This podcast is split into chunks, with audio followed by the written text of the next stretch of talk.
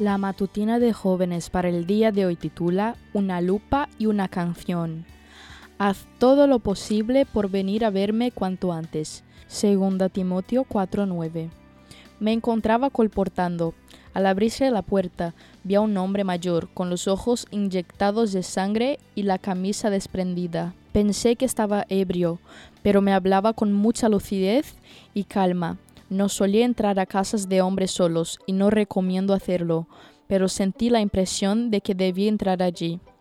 Al llegar a la sala esperaba encontrar alcohol y cigarrillos, pero me encontré con un televisor encendido en el canal 3 ABN, canal de contenido cristiano relacionado con la iglesia adventista, una biblioteca llena de nuestros libros y el folleto de lección de escuela sabática sobre la mesa. Aliviada me senté y comenzamos a conversar. El estado de su vista se debía a una cirugía reciente. Tenía además problemas en la columna y se le hacía muy difícil caminar y mover bien los brazos como para cerrarse las camisas solo. No podía ver bien, pero quería leer su Biblia. Hacía muchos años que no iba a la iglesia, aunque había sido uno de los primeros hermanos en la localidad y había colaborado en la construcción del templo en el avance de la obra.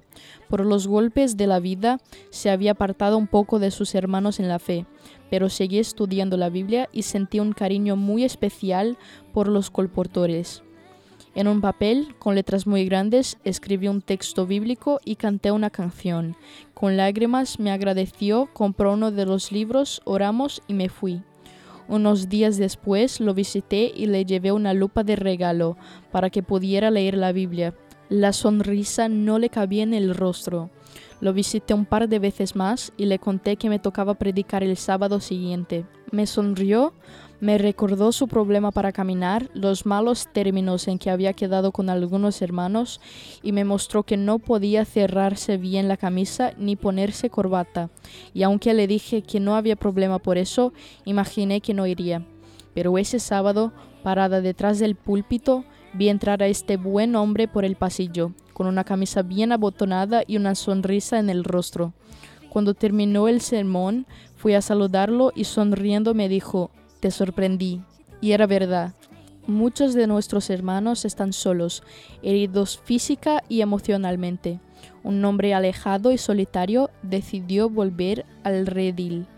Dios puede usarte hoy para llegar a alguien que necesita volver también. Esta fue la matutina de jóvenes para el día de hoy desde Bilbao.